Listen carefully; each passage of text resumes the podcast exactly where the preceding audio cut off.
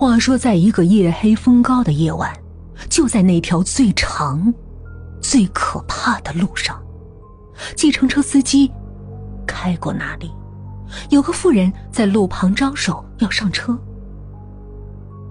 一路上非常的安静，直到那妇人说话：“苹果，给你吃。”很好吃的，司机接过来就吃了一口。那妇人问：“好吃吗？”司机说：“好吃啊。”妇人又回了一句：“我生前也很喜欢吃苹果。”